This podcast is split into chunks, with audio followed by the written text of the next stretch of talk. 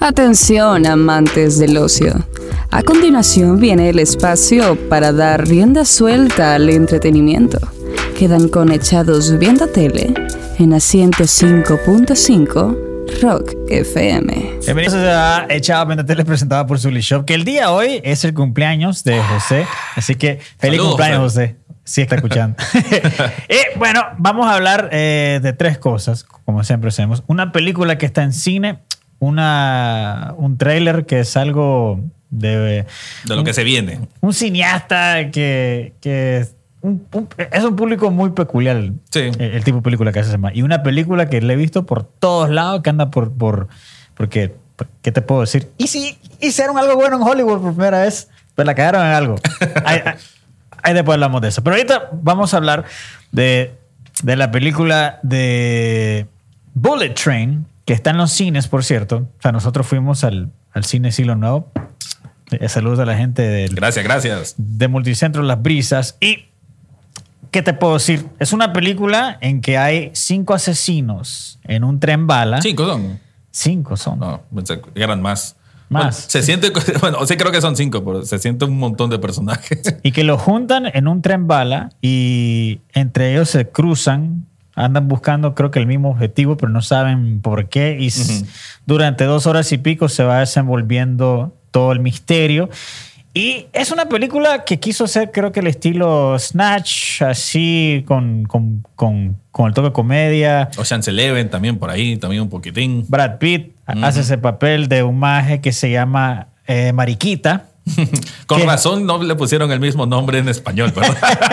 pero sí se llama Mariquita. Sí, Ladybug. Que, que, que es una persona que supuestamente tiene mala suerte. Entonces, entonces el maestro está tratando. Y además es un asesino que está tratando de cambiar su forma de ver la vida y, y quiere ser pacifista, el maestro. Entonces, el, el maestro está profesando de que, de, que, de que podemos resolver las cosas sin violencia, pero el maestro siendo un asesino. Y hay una voz que le está hablando que al final se revela quién es la voz. Sea, yo lo noté inmediatamente quién Ah. era. Pero, pero que le va diciendo, pero... Yo como no había visto, o no le había puesto tanto mente el tráiler, no, no caí nunca. Pero caí me pareció mal que en el tráiler apareciera Sí. en cuestión, porque la, la- la película tiene muchos cameos interesantes, unos mejores que otros, Sí. pero tiene cameos. Y, y ahí eh, creo que este más, ¿cómo se llama? El que hizo de, de, de, de Kick-Ass, que es Aaron Taylor Johnson. Sí. Creo que le están dando están muchos méritos al, a los dos personajes que son gemelos, que, que es este más que eh, se llama... eh, Yo lo conozco por Paperboy en Atlanta. pero él se puso, él se puso como limón A limón y mandarina. y son- mandarina. Sí. Entonces, son, esos nombres sí que te quedan causa risa.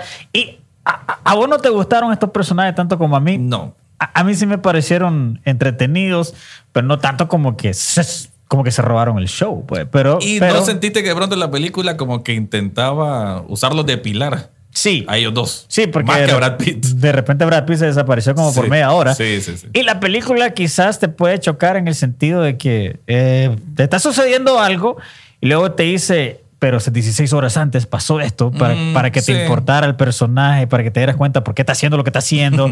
y, y de repente va y regresa y va. Y, y es así un poco, pues tampoco tipo de Witcher, pues que se vuela 500 años, ¿no? sino que es algo así que, que te puede marear un poco y, y quizás perder un poquito el hilo.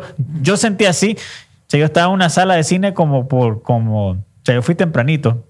Había como una pareja de señores como 60 años y un montón de parejas extrañas, porque el, siento yo que el que va al cine a la una o dos de la tarde, una pareja, ¿será tu novia? Ah, pero, pero en fin, o sea, yo estaba poniendo, o sea, mucha atención a la película, estaba bien concentrado y aún así yo estaba como, eh, espérate, o sea, estaba, ah, ok, y, y sí sale Bad Bunny. Ah, sí. Podemos decir rápidamente que eh, una participación muy express, ¿verdad? No. De hecho, yo cuando hice el, que, el- que de hecho él hice podcast sobre esta película, eh, hablé de que en la serie Narcos México, en su temporada 3, sale también Bad Bunny y ahí sí por lo menos tiene líneas de diálogo. Aún así, creo que cumplen su papel. Se nota que la está pasando bien. Sí. Creo que todo el elenco se nota que la está pasando Sí. súper bien haciéndola. Hay que decir que el director es el mismo de Deadpool 2. También ha participado en John Wick. Y sobre todo conoce a Brad Pitt desde el club de la pelea porque fue su doble de acción. Porque él, él no fue actor él era un stuntman. Él, esto- él- antes. él- él fue el doble de- en el club de la pelea de Brad Pitt. Desde ahí lo conoce, se hicieron amigos. Ahora es director y, y creo que se siente, ¿no? O sea, eh, creo que se siente un- una película en donde Brad Pitt está disfrutando lo que está haciendo. Sí. Pero yo te decía que eh, mi, mi análisis general de la película es que depende también tanto de estos dos, de limón y mandarina, cuya química no se me hace tan cómica como la quieren vender, y también depende mucho del, de ese como carisma que por lo general le conocemos a, a Brad Pitt, medio burlesco, medio alejado de esta situación de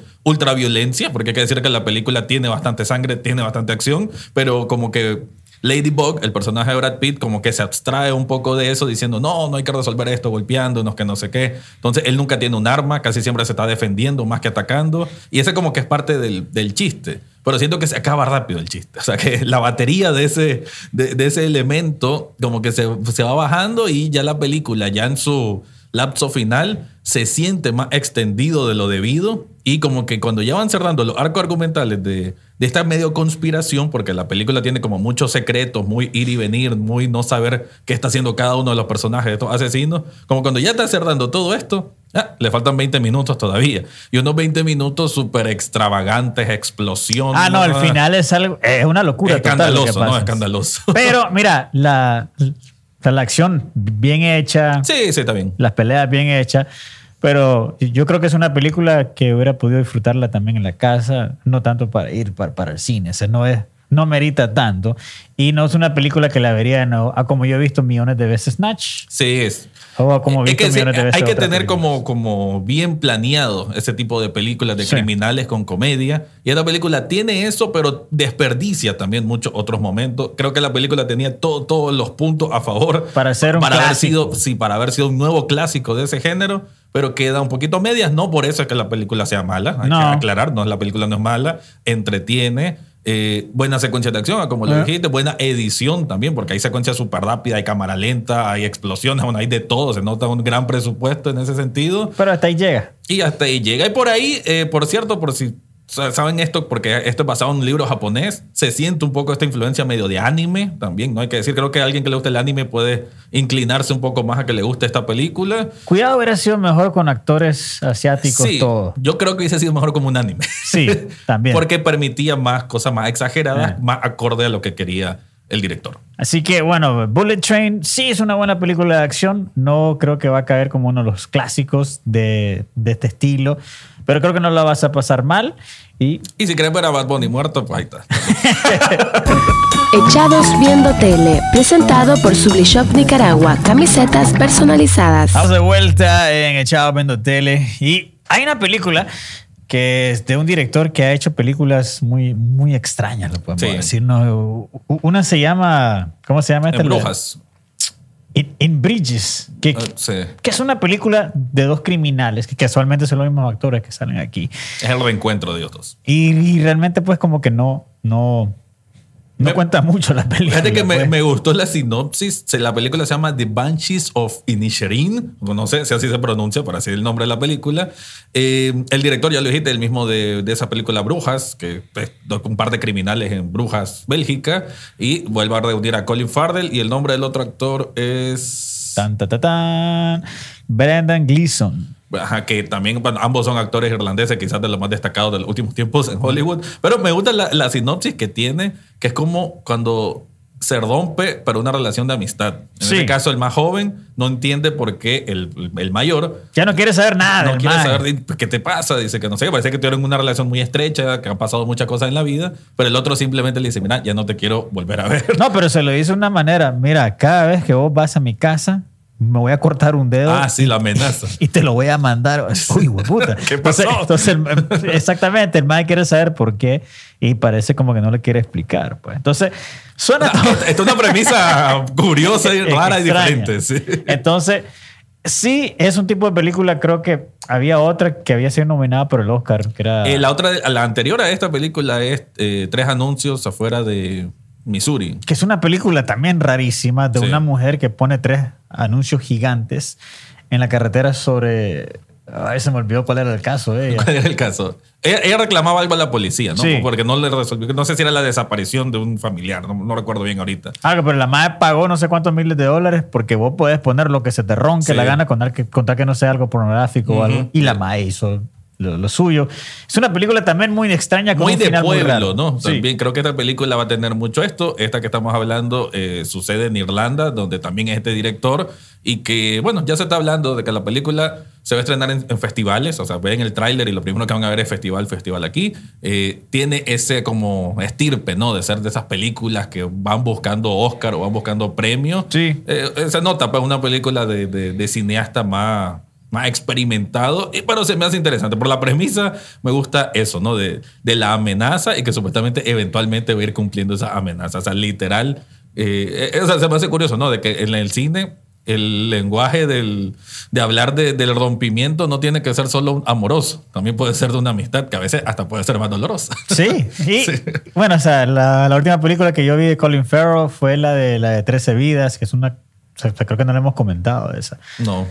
Que es una de, de ¿cómo se llama? En, en Tailandia, donde van 13 niños, se meten a una cueva. Ah, sí, la tengo que ver, la tengo que ver, la tengo Eh, que ver. Tatuani, loco. Bueno, y vamos a finalizar el día hoy con una película que todo el mundo lo está mencionando, que cuando yo veo un, un tráiler de otra película de Depredador, estamos hablando, espérate, Depredador, la primera, que es una obra maestra, Las, la segunda, que es con Danny Glover, que se toma en, en Los Ángeles, eh, podemos decir que, que- que era la mejor, la mejor... eh, Para, La- para lo que podía ser. la segunda mejor secuela. película de todo. Ajá. La tercera que fue Predadores, con ese plural, era como que estaba bien, pero no, era como que una copia de la primera, mal hecha, pero no estaba mal. Y la última, El Depredador, que fue loco. Y, y es, es extraño para mí porque yo me siento para ver películas, pero, pero me pasó lo mismo que Resident Evil. Yo no puedo seguir viendo esta mierda. Apa- Apagué la chochada. Y, Y, contra Alien, esa no es canon, pero es no es canon, pero está Alien contra Depredador. La primera Alien contra Depredador es bien estúpida y la segunda es Ah, son dos. peor, sí. Ok. La, la otra Alien Depredador Requiem. O sea, es- fue, que, que fue un desastre peor. Entonces, el director dijo no, que, ta- que, que esa película no la considera ahí porque no iba con todo, porque... Para los que vieron esa película, los depredadores vinieron hace como cuatro siglos y nos ayudaron a construir pirámides. O sea, Ah, ok. se- se- Otra cosa. se- sí, com- completamente se fue. No, esta ya, esto se llama Prey, que es una precuela de todo ese relajo en el siglo XVII, ¿no? Así es, el XVII-15 creo que es el año. Ajá, sí, Por ahí. sí. Estamos hablando de la época en que hay planos gigantes, no hay ciudades, y están los Comanches, que, que, que es una... La gran planicie, creo que hablan de La Estados gran Unidos. planicie. Sí. Sí. o sea que es una tribu de, de- de nativos americanos que ahí los más vivían. Y aquí lo que me gustó, la primera, como los primeros 20 o media hora, eh, estás tratando de conocer a unos personajes, que es la, ¿cómo se llama? La, la, la, la principal, Naru, que es una... Con su perrito. Ah, sí, con el perro que todo el mundo estaba acá.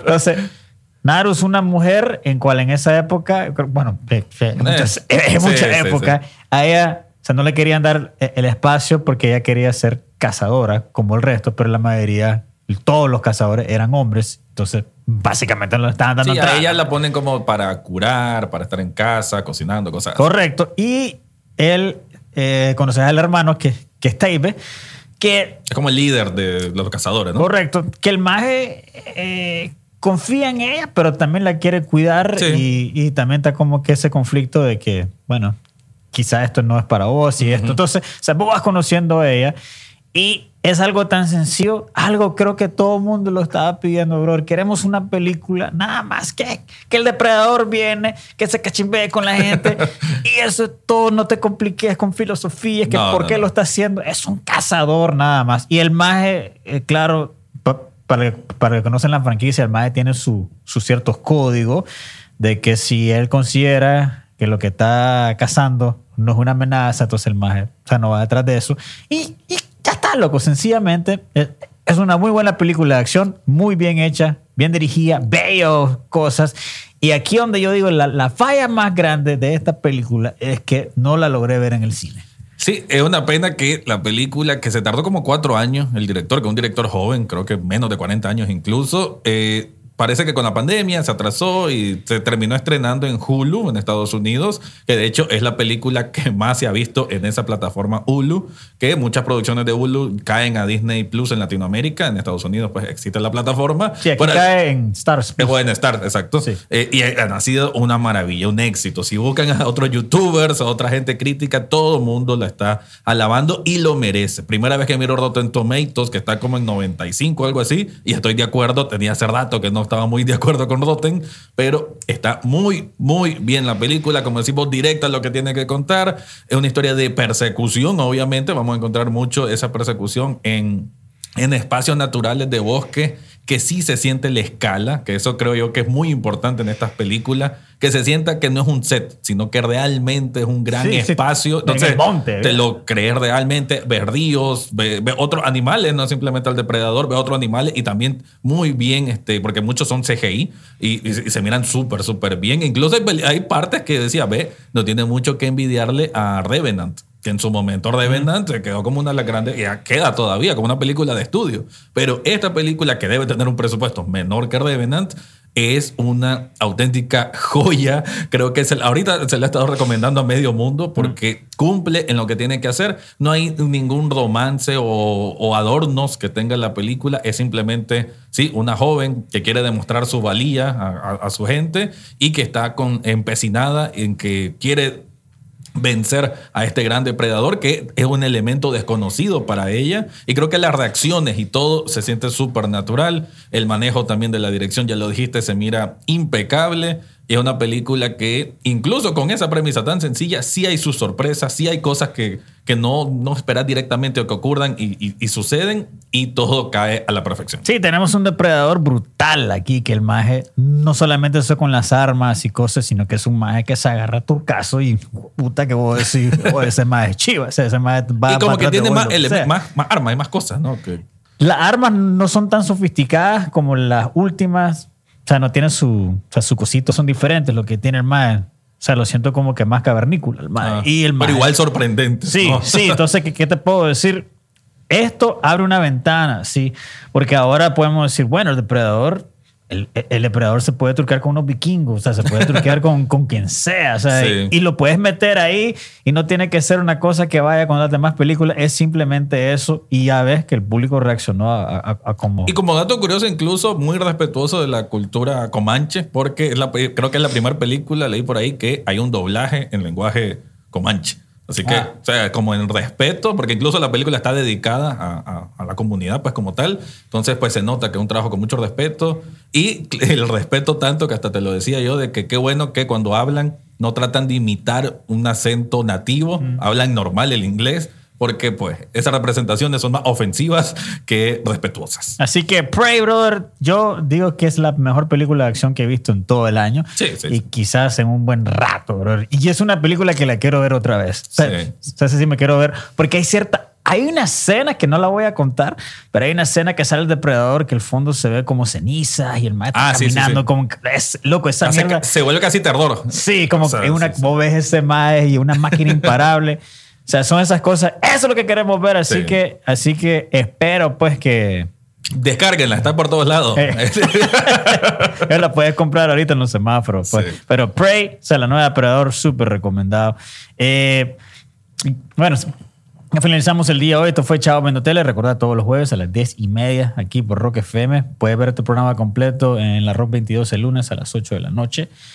Y, Y, otras cosas. y el Chado Vino Tele, sábados y domingos, 9 de la noche en Canal 8 y el podcast que está donde sea que escuchen podcast. Así que Bullet Train, sí, te vas a divertir.